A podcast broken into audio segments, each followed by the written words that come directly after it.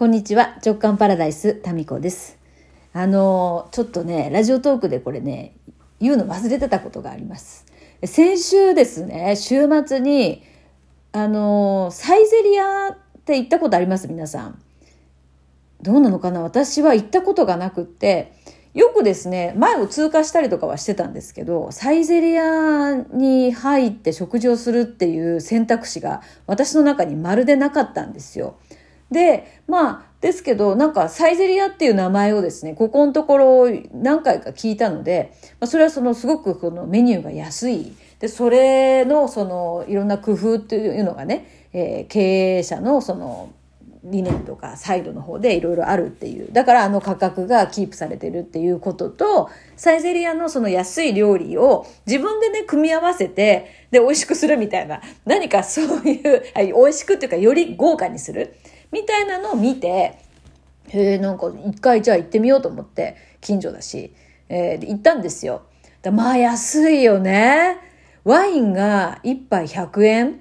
でした。グラスワインがね。あとは、そのサイドメニューっていうかちょっとサラダ的なやつとか200円とか300円。で、メインのものでも、えっ、ー、と、1000円しないんですね。ハンバーグとかなんとか。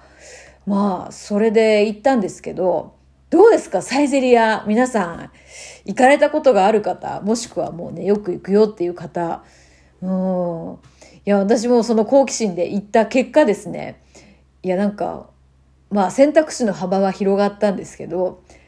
なんか面白い体験がいくつかありましてね。で、まずは、やっぱりこう、コスト削減って人件費に一番ね、かかりますから、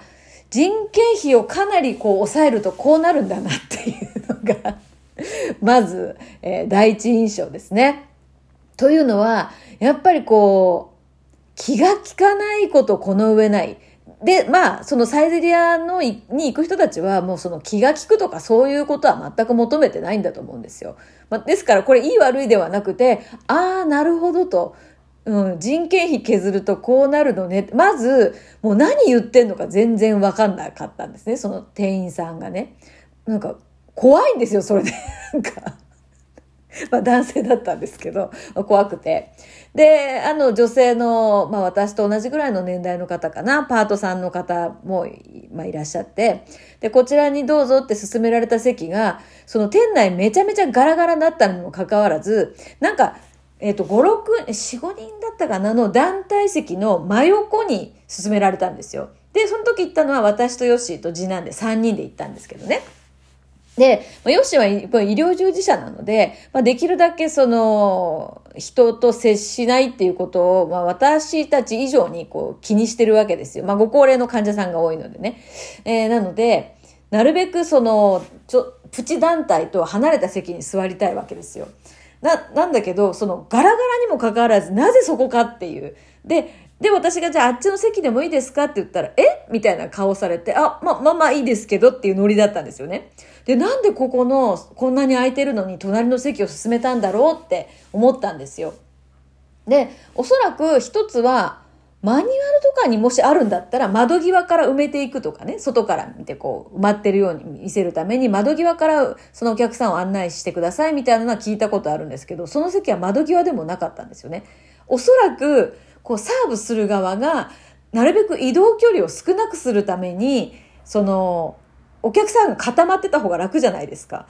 なので、そっちの一番近い席にっていうふうに言われたのかなっていうところが、これは私のあ後からなんでだろうなって考えて、あそういうことかなって思ったのが一つ。まあ移動距離少なくするためにね。で、えっと、私はじゃあ、なんかちょっと100円のワインってどんなのかなと思って頼んだら、もうね、いや、出てきたんですけど、これ、あの、食器洗いのところからそのまま持ってきたやつじゃないですよねみたいな。これ洗う直前のやつじゃなくて、今新しく入れたやつですよね本当にそう？みたいな。なんかそういう状態で、外側もビチャビチャ、で、中もなんか、なんか、ビチャビチャっていうか中ワイン入ってるんですけど、こうワイン以外のとこにも水滴がついてるみたいな。で、ちょっと笑っちゃったんですよ。これ、え、これ今から洗うやつじゃないよね？本当に飲んでもいいやつだよね？っていう、その状態。で、まあちょっとね、あの、テーブルにあるこう、なんか、こう紙で周りを拭いて、飲もうとしたんだけど、あ、その前にって思って写真撮りましたんで、これ、あの、週刊の空地で、え今週、お届けしますよ。ちょっとでもちょっと拭いちゃったからね、その一番これ、えー、っていうところの衝撃は少なくなってます。そして、えっ、ー、と、次男がですね、えデザートにプリンを頼んだんですよ。で、プリンは来たんですけど、そのメニューに載ってるプリンは、こう形がしっかりした美味しそうなプリンだったんですよ。で、実際来たプリンがですね、形がですね、結構ファジーな感じになってるっていうか、あのー、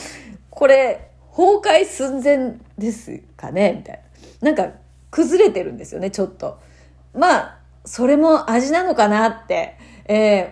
まあ、もしかしたらこれもなんか思い込みで、これがすごい高級なレストランとかで出てきたら、あ、こういうのも演出なのかなって。ワインはさすがにないと思うけど、そのプリンの、ちょっと崩壊したプリンね。で、次男も写真と違うっていう。多分こう、運んでくる途中とか、何かその保存してあるそのカップからお皿に移すときに、一部がその保存してあるカップに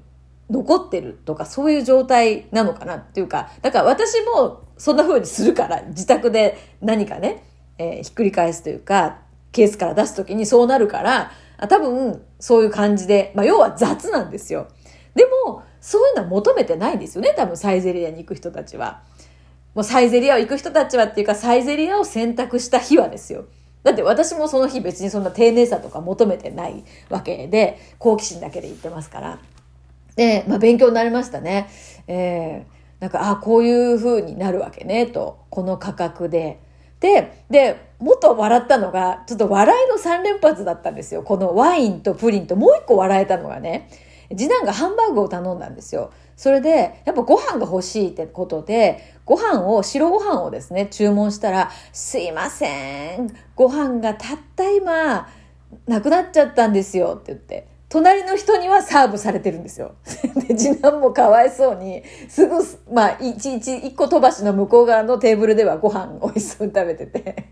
すいませんねって、でもしょうがないから、フォカッチャを頼んで、で、それを食べたんですね。まあ、それも美味しかったから、それで、まあ、そういうのって、まあ、他のレストランでもあるあるじゃないですか。まあまあね、えー、ハンバーグとパンでもね、いいですよ。で、終わって、じゃあ帰ろうかなってした、そのプリン、その崩壊プリンが来た、その直後にですね、あの、そのパートの女性が来てですね、今ご飯炊き上がったんですけど、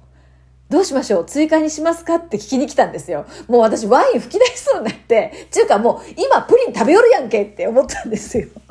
だから、ここなんですよ。ここの、まあまあ、合ってますよ。ご飯頼んだので、あの、今炊き上がったんだったら一応聞いてみるっていうのは、普通かもしれませんよね。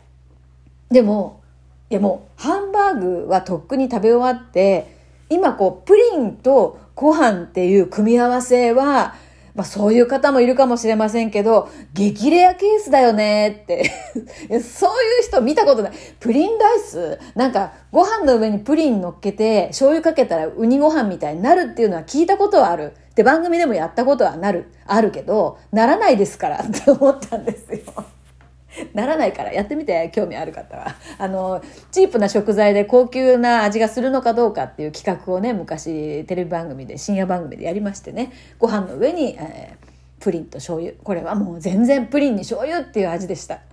プリンはプリンのまま食べた方が美味しいが結論だったんですがまあまあそういうことを試したい人以外はですねご飯とプリンって絶対的にまあほぼほぼ確率としては0.0001%ですよ。その段階でオーダーする人っていうのは。でも、やっぱそういうのを、まあ見る必要がないというか、見るようには指導されていないのか。まあそういうところは、なんていう気が利かないというかですね、えー、そういうことなんだなと。まあ笑え、別にね、私はその、そこで気分を害したりとかは全然なかったんですけど、あ、こういうことなのかと思ったんです。うん。で、まあ、そこはだから気が利くとか、その細かいサービスっていうのは誰も求めてなかったりするので、それでいいと思うんですよ。価格を抑えたい時には、まあコンビニより安いですから、そういう選択肢があるっていうのは私も、あの、ね、覚えておこうと思いました。えすごく安く抑えたい。またね、一文なしになった時にはもうサイゼリアに駆け込もうって思いましたよ。ね。えー、ですけれども、まあ、社会勉強でしたね。で、まあ、その食事をですね、体験して、あやっぱり自分の好みとしては、やはりこう、繊細さっていうのをすごく大事に、その、やっぱり相手の方が察していることとかを、まあ、全部はその応対できるかどうかわかんないんですけれども、やっぱりその状況を見て、柔軟に対応していくっていうか、もうその、ご飯、白ご飯オーダーされたから、プリン食べてる時にご飯を提出、あの、ご飯できましたよっていうようなことはするまいと。自分はね、自分が提供するものに関してはなんかそういうこう野暮なことっていうのはやってるかもしれないけどできるだけやらないようにしていきたいなっていうふうに思ったんですよね。だから自分がこうなんかああんまりこう好きじゃないなとかああこういうことは、うん、自分がやる側としては、うん、ちょっとねグラスにこう外側も水滴がいっぱいついたような状態でえー、出すとかっていうのは、それに、まあだからそういう感じですよね。まあ、あややめようっていうふうに思って、うん、その価値観がだからはっきりしていく自分がこう何が好みで何が、えー、好みじゃないか。そしてやっぱりそのワイン一杯でもなんか何千もするようなお店ってあるじゃないですか。でもそ、そこの部分の価値っていうのもやっぱりわかりますよね。そのサービスがない状態に行ってみると、やっぱそこに2、3000円の人件費とか、その空気読める感とかですね、気遣いとかっていう料金も入ってるんだなっていうことのすごく勉強になりました。ということで、サイゼリアリポートでございました。